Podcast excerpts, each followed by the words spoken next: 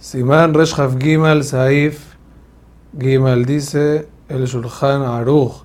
Una persona que construyó una casa o compró una casa debe bendecir Shechianu y en caso de comprarla junto a un socio, dice Metiv, porque el beneficio es de los dos. Una persona que se le quemó su casa y la reconstruyó también, dice Shechianu. En caso de remodelarla, hay mahloket en los poskim si se bendice. El mahloket es de que si es una casa nueva o no. Sin embargo, si en la remodelación la agrandó, entonces ahí, según todos, debe bendecir. Porque esa parte agrandada es nueva.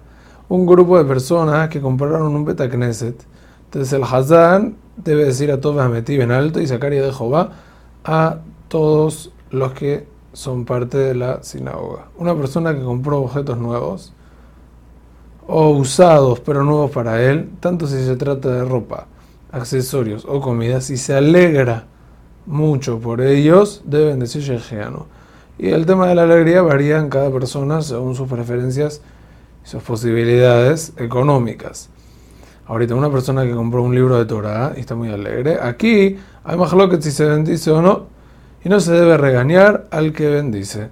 Se bendice Shejiano aún en caso de tener un objeto viejo y haber comprado uno igual. Por ejemplo, una persona tiene un carro, lo sigue teniendo y compró uno nuevo y se pone muy feliz por el nuevo.